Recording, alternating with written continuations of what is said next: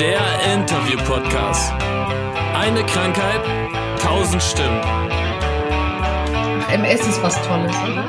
Komm, lass uns Ja. über MS reden. Ja, okay. Okay. So, Moin, ihr Lieben, und herzlich willkommen zu FUMS, eine Krankheit, tausend Stimmen, der Interview-Podcast. Vorab ein kleiner Disclaimer, weil ich weiß nicht, ob es irgendwem aufgefallen ist, aber mir war es am Anfang wichtig, dass wir immer äh, männlich gelesene und weiblich gelesene Personen abgewechselt haben. Das ist ab sofort nicht mehr der Fall. Kleiner Grund dafür, 70 Prozent der diagnostizierten Patienten mit multipler Sklerose sind weiblichen Geschlechts. Von daher habe ich mal wieder eine Julia bei mir und sage Hallo Julia. hallo Anna. Wie geht's dir? Och, mir geht's ganz gut. Ich bin dezent ausgelaugt, weil ich um 5 Uhr ins Bett gegangen bin, weil ich gestern eine Art Winterschlaf gemacht habe, indem ich mich einfach hingelegt habe und ich nenne es gerne mal Nap Roulette. Ja, Und äh, ich habe dann vielleicht fünf, sechs Stunden Mittagsschläfchen gemacht. ach ja, so fünf, sechs Stündchen. Lass mich raten, wir werden nachher noch über Fatigue reden. Ist richtig. Na dann, würde ich vorschlagen, dann fangen wir doch einfach mal an mit den Fragen und lass uns überraschen, wann die Fatigue ein Thema wird. Die Fatigue ist sowieso immer ein Thema bei mir. Also auch äh, wegen dem Beruf, das kann ich auch gleich äh, nochmal vertiefen. Äh, ja, ich habe halt auch die Fragen vor mir gerade. Zum Glück äh, kann ich diese, ähm, diesen Podcast-Device äh, kann ich nicht äh, auf dem Handy abspielen, dann kann ich auch direkt die Fragen so ein bisschen mitlesen. Na, Ich habe siehst du. somit auch einen roten Faden hier, ne? Das ist schön. Dann lest doch gleich mal die erste Frage, denn wann hast du deine Diagnose bekommen? Wie alt warst du vor allem und wie lang ist her? Also ich kann mich genau an den Tag erinnern. Das Oh. ist nämlich der Nikolaustag 2009 gewesen. Ach Mensch. Ja, genau zwei Tage vor dem Geburtstag von meinem Papa. Juhu. Ja. Und ich weiß noch, ich habe damals einen Ring verloren. Der war mir relativ wichtig. So ein Ring mit einem Rubin drauf, einen silbernen Ring. Ja. Aber äh, was wichtiger war, ich war halt damals in der 10. Klasse. Äh, ich war mitten in meiner äh, Deutscharbeit und auf einmal zog es mich auf den Tisch wie eine Steinplatte und ich musste mich komplett übergeben Oh und bin in Ohnmacht gefallen. Seitdem weiß ich nur noch, ich lag in meinem Bett und das war's auch. Und irgendwann bin ich dann in der Kinderklinik in Düsseldorf aufgewacht. Okay, das heißt, du warst auch 10. Klasse, wahrscheinlich 15, 16 Jahre alt Ja, ich war 16. und dann warst du in der Kinderklinik. Wie waren denn die Ärzte so drauf? Wie haben sie dir die Diagnose beigebracht und wie war deine erste Reaktion? Ähm, ehrlich gesagt kann ich mich nicht mehr so dran erinnern, weil ich eher so im Delir war. Mhm. Und ähm, ich weiß nur, ich habe halt mitten in der Nacht, musste ich zwei Stunden ins MRT, weil ich mich immer wieder übergeben hatte, Doppelbilder gesehen habe.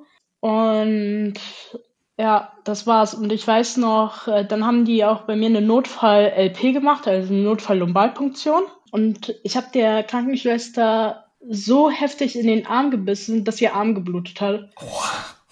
Weil, ich weiß nicht, alles wollte heraus, die ganzen, ganzen Schmerzen und auch ist ja auch ein unangenehmes Gefühl, so eine Lumbalpunktion, ne? Will man auch nicht haben. Schöneres im Leben als, hey komm, lass uns gleich mal eine Lumbalpunktion machen, weil macht Spaß. Nicht. Ja.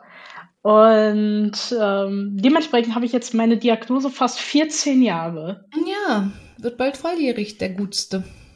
Ja, äh, ist auch tatsächlich äh, wegen, auch wegen des Teenageralters gar nicht mal so zickig. Na, also, siehst du, also aktuell ist gut unter Kontrolle. Aber wie war denn das damals? Also hast du dann auch sofort angefangen mit 16, keine Partys mehr und nur noch Schule und gesunde Ernährung? Oder hast du damals gesagt, was kostet die Welt jetzt erst recht? Ich dachte wirklich, äh, tut mir leid, dass ich jetzt so diesen Ausdruck nehme, aber ich dachte wirklich so scheiß drauf.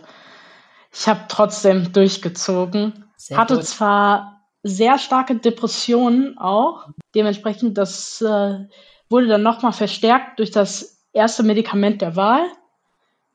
Ähm, das war auch eine Immunmodulation. Ich glaube, das ist eine Immunmodulation. Ich kenne mich Ja. damit nicht so aus. Und äh, ja. Die hat damals schön gekickt. Und auch eine kleine Triggerwarnung. Ich hatte tatsächlich auch zu dem Zeitpunkt richtig krasse suizidale Gedanken. Ja, das ist, also kenne ich auch. Und das ist unser Vorteil. Also wir sind ja als explicit gerankt. Wir können hier fluchen und über komische Gedanken reden, so viel wir wollen. Da sind alle Menschen zum Glück vorgewarnt. Du hast schon damals gesagt, damals das Medikament war anscheinend nicht so geil, weil hat ja Dinge ausgelöst, die nicht so Spaß gemacht haben. Bist du aktuell auf Medikamenten und zur Symptombewältigung nimmst du was oder nur zur Verlaufskontrolle? Ich nehme eigentlich nur noch was zur Verlaufskontrolle, weil mein letzter Schub war 2014 im Juli. Wupp, wupp! 2014. Ja, Geil. deswegen sage ich ja.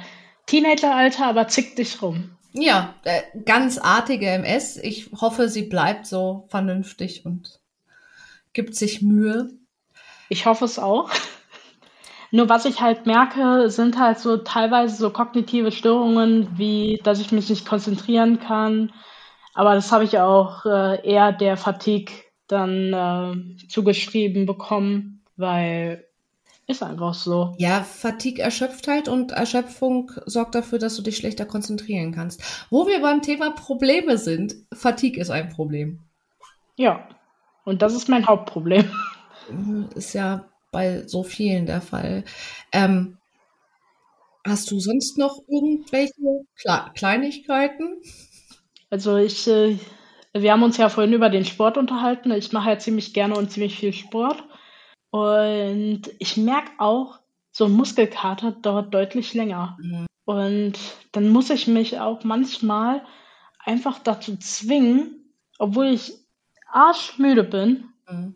aber egal wie, ich muss mich halt bewegen und äh, das ist halt auch so das einzige Hauptproblem. Das andere, ich habe ja noch eine Nebendiagnose, ich habe ja noch äh, Diabetes und ähm, da sind so ein bisschen meine Augen halt angegriffen.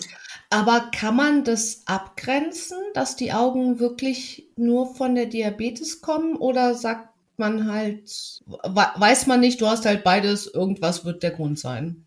Ja, also es war, ist halt tatsächlich ähm, ein diabetisches Problem, wie, oh, wie heißt das nochmal? Das ist so eine Ödembildung, trockene Ödembildung Mhm. äh, hinterm Auge, aber die Netzhaut, die Netzhaut wurde halt geschädigt, aber nicht der Sehnerv.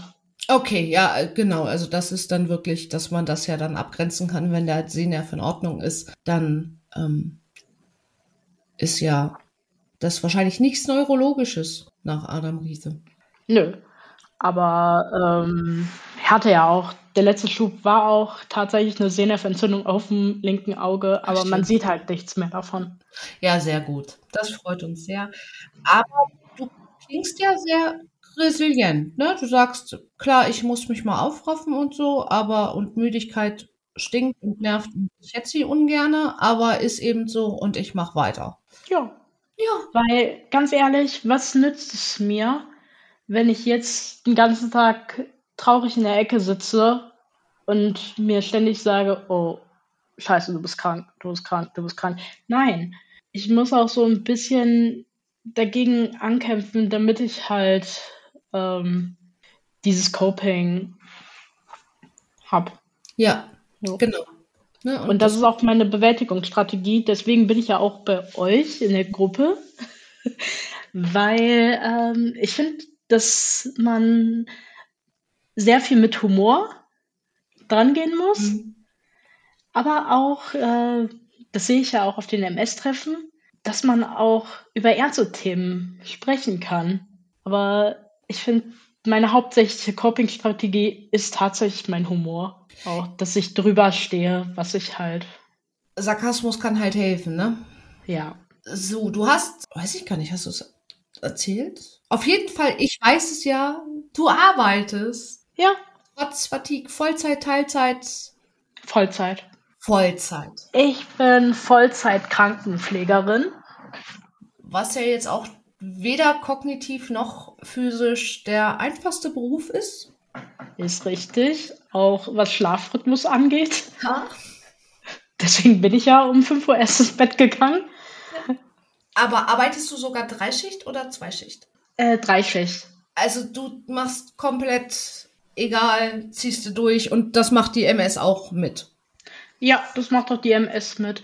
Also ich bevorzuge am liebsten Nachtschichten, weil die sind einfach am ruhigsten aus dem Erfahrungswert. Und äh, ich bin ja noch mitten in der Ausbildung, sprich bin in fünf Monaten fertig. Ähm, meine Nacht, Pflichtnachtdienste habe ich hinter mir zum Glück. Aber danach wollte ich halt schon vermehrt wieder in die Nachtschichte gehen. Solange man keine mit Cortison vollgepumpten MS-Patienten auf einer Station hat, die nachts um zwei da stehen und sagen, kann ich Ihnen irgendwie helfen? Mir ist langweilig. Weil so ein Patient bin ich nämlich. kann ich mir vorstellen, dass Nachtschichten noch angenehm sein können. Und wenn, ganz ehrlich. Ich habe in meiner Ausbildung auch auf einer MS-Station gearbeitet, ein Ach, halbes echt? Jahr. Und das war so spannend. Die Leute, die kamen auch richtig gerne zu mir, weil ich, ich spiele halt gerne mit offenen Karten. Ey, yo, ich habe Ja. MS. Ihr habt zwar ein bisschen das länger, aber es ist halt die Krankheit der tausend Gesichter. Und ich habe auch immer schön dieses Fums-T-Shirt angezogen. Richtig cool.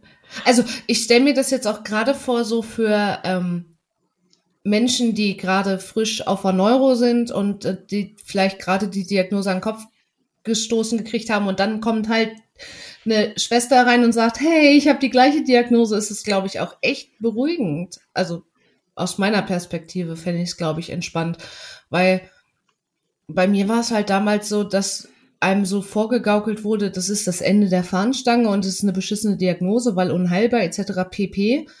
Und wenn man dann aber sieht, na okay, scheint ja jetzt doch nicht so schlimm zu sein, ist es, glaube ich, beruhigend, oder? Also- Also ich finde es auch beruhigend, Mhm. weil damals, als ich die Diagnose bekommen habe, an die Frage kann ich mich doch erinnern. Ähm, ich habe den Arzt gefragt, weil ich hatte gerade so Aufklärung auch in der Schule. Hm. Ist das wie AIDS? Weil es eine Ja. Autoimmunerkrankung ist. Ja, Ja. Und dann hat der Arzt gesagt, nee, nee, ist nicht wie AIDS, aber du hast schon recht, ist eine Autoimmunerkrankung.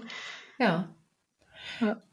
Wo, wo du dich damals dran erinnern kannst, weißt du noch, wie deine Familie und deine Freunde damals drauf waren, als du die Diagnose gekriegt hast? Ja, also meine Mutter, die war ja schon immer krank, Okay, auch körperlich. Sie hat keine MS, sie hat halt eine PTBS, okay, ja. eine frühkindliche.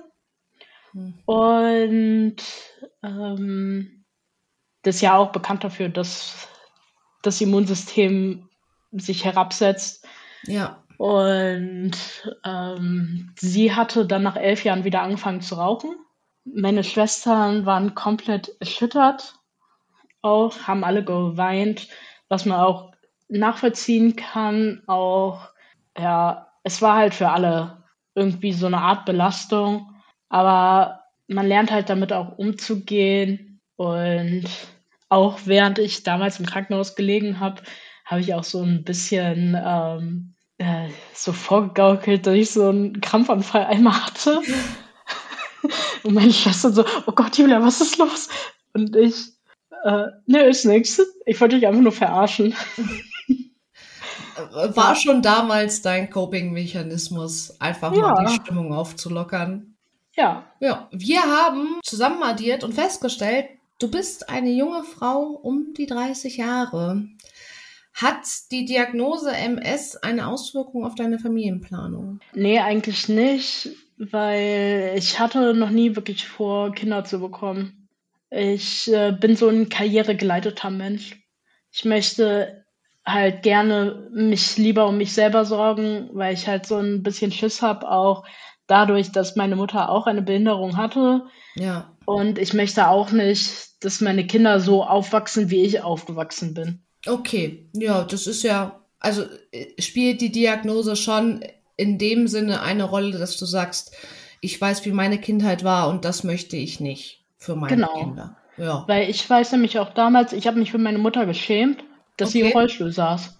Ja. Ist halt so. Andere Mütter, die haben halt diesen Mutter-Kind-Tag gehabt. Meine Mutter hatte halt den Rollstuhl und äh, war halt eher immobil. ja. Weil früher waren halt zu ihrer Zeit, meine Mutter war halt auch übergewichtig. Ähm, der Rollstuhl war halt nicht so ein geiler Sportrollstuhl, wie es heute ja, wie ja, es die letzten Jahre halt ist. ne, ist dann ja auch schon ein paar Jährchen her. Und damals war ja die Mobilität für Menschen mit Behinderung jetzt nicht die feinste. Und es gibt immer noch Besserungsvorschläge und Maßnahmen, aber es ist schon besser als vor 15, 20, 30 Jahren. Das ist ja doch. So. Wie sieht denn das bei dir mit Hobbys aus? Gibt es da Einschränkungen, die du durch die MS hast? Ja, also wir hatten ja schon vorhin das Muskelkater-Thema. Ja. auch, äh, da muss ich mich aber irgendwie aufzwingen und äh, hobbymäßig, ich liebe es halt zu malen, ne? Äh, manchmal dauern dann Bilder wirklich so bis zu einer Woche, bis ich die dann fertig habe. Oder manchmal sehen die Bilder einfach so wie hingekotzt aus, weil ich einfach keine Geduld habe. Aber du lässt dich nicht dadurch deine Hobbys, du lässt dir deine Hobbys dadurch nicht nehmen, durch die Diagnose. Ne, du machst, weißt halt, ist nicht immer so, wie ich es gern hätte, aber Spaß habe ich trotzdem und das ist das Wichtigste. Ja, ich find, muss ja kein Geld damit verdienen. Ja, ist halt ein Hobby. Ne? Ja. Und ich weiß gar nicht, ob das im Vorgespräch war oder schon. Erzähl doch mal bitte dein anderes Hobby, weil das ist einfach eine Information, die ich großartig finde, was du sporttechnisch. Ja, ach so, das mit dem äh, Powerlifting und alles. Richtig. Okay. Ja, ähm, ich weiß nicht, ich kam einfach damals dazu mit meinem ehemaligen Partner. Wir haben im Fitnessstudio angefangen und irgendwann mal habe ich dann so ein bisschen Blut geleckt und bin einfach in den Freihandel, äh, Freihandelbereich gegangen. So, Ja. jetzt habe ich's. Und irgendwie hat sich dann das so weit ausgebreitet, dass ich einfach immer mehr wollte, auch ohne Kreatin, ohne Testo oder sonst was. Mhm. Ne? Muss man ja auch nicht unbedingt haben. Aber ähm, es ist halt so für mich, das ist auch eine Art Coping-Strategie. Für jede Sorge, die ich habe, lege ich halt noch eine Handelscheibe mit drauf. Und gerade habe ich halt nicht so viel Sorgen, also mache ich gerade weniger Gewicht. Ja. Aber wa wahrscheinlich trotzdem noch Gewicht, wo jeder Otto normal Mensch denkt, wieso kannst du das heben? Ja. also so ein 120er RDL, äh, also Kreuzheben, Ah ja. kann ja. halt nicht jeder. Also könntest du mich und mein siebenjähriges Kind gleichzeitig theoretisch hochheben, wenn wir die vor meiner Handel hätten. Ja, Krass. ich hebe auch manchmal meinen Freund hoch tatsächlich. Hat er verdient. Der wiegt auch so um die 86 Kilo. Na, siehste. Da fragt sich, wenn wir heiraten, wer trägt wen über die Türschwelle? Ich, ich hoffe, du ihn, weil Frauen an die Macht. Ich habe ja dieses Jahr auch auf dem MS-Treffen, äh, dass wir nächstes Jahr auf dem MS-Treffen im FZW unsere Hochzeit feiern. Ja, warum nicht? Das hat, äh, das hatte ich jetzt ehrlich gesagt nicht als Auswahl, sondern Harald, ähm, der hat es einfach bestimmt, dass wir auf dem MS-Treffen heiraten. Warum auch nicht? ja.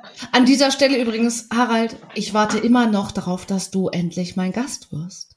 Bitte danke. Und ich warte auch noch, dass Harald mich auf den Burger einlädt seit ein paar Alter. Jahren. Ja, also Burgerschulden sind Ehrenschulden. Ja, und eh- erstens Ehrenschulden und zweitens, also über Jahre, Harald, ich trete dir in den Hintern hiermit offiziell. Ach ja. Ja. Wie bist denn du damals zu FUMS gekommen? Also, weil als du 16 warst, gab es uns ja noch nicht. Das kam jetzt so ein paar Jahre später durch unsere ähm, Behindertenbeauftragte in meiner Heimatstadt, Aha. äh, durch deren Tochter, weil wir auch gerne Billy Talent hören. Ja, wir sind halt so die noch diese Generation, die gerne Punkrock und Emo gehört hat. Und dementsprechend ähm, hat sie mich dann darauf aufmerksam gemacht. Und ich habe bis heute noch dieses eine T-Shirt, was sie mir damals geschenkt hat. Oh, wie cool. Ja. Du bist ja auch schon ein paar Jährchen mit dabei. Jo. Jo. Du hast ja schon gesagt, FUMS ist ganz cool, weil man sich über ernste Sachen unterhalten kann, aber eigentlich die, das, der, der Spaß trotzdem nicht hinten überfällt. Was ist ein FUMS sonst noch so für dich? Gemeinschaft.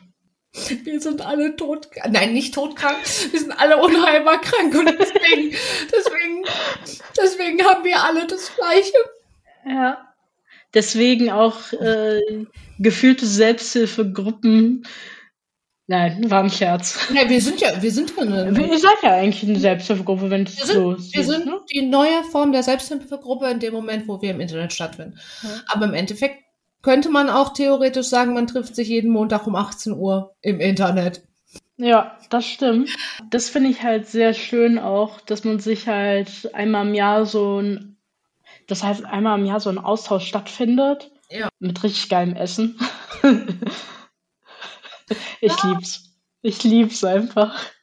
Auch wenn Kitty am Backen ist. Ja, Kitty am Backen ist halt Oh, einfach. das ist einfach. Also eigentlich bräuchten wir nichts zu essen, sondern einfach nur Kitty.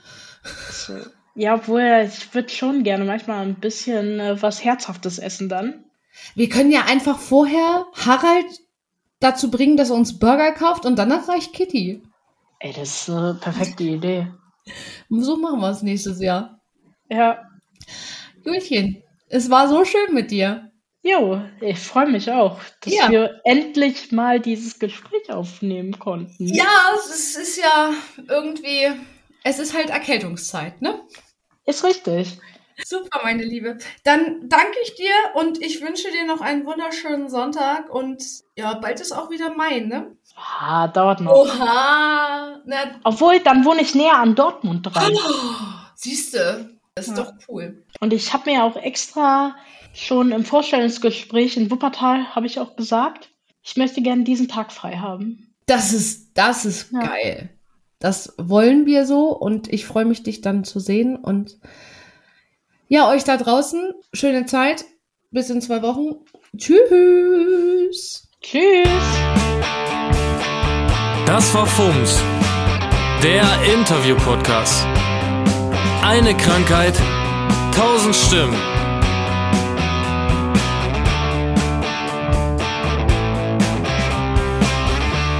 So, ihr Lieben, erstmal an euch. Vielen Dank, dass ihr bis hierhin ausgehalten habt. Und nun noch ein paar Credits, weil ich alleine krieg das nicht hin. Erstmal ganz, ganz, ganz, ganz großen Dank an Marcel Bromberek und Christian Fultner von der Band Vertical, die die musikalische Untermalung dieses Podcasts machen. Und an FUMS NRW, denn ohne FUMS NRW könnte ich meine Idee gar nicht umsetzen. Ja, und wenn ihr Interesse habt und mehr über FUMS erfahren wollt, dann schaut doch einfach vorbei unter www.fums-nrw.org oder bei Facebook einfach in der Suchzeile FUMS Germany eingeben. Habt einen schönen Tag und bis bald. Tschüss.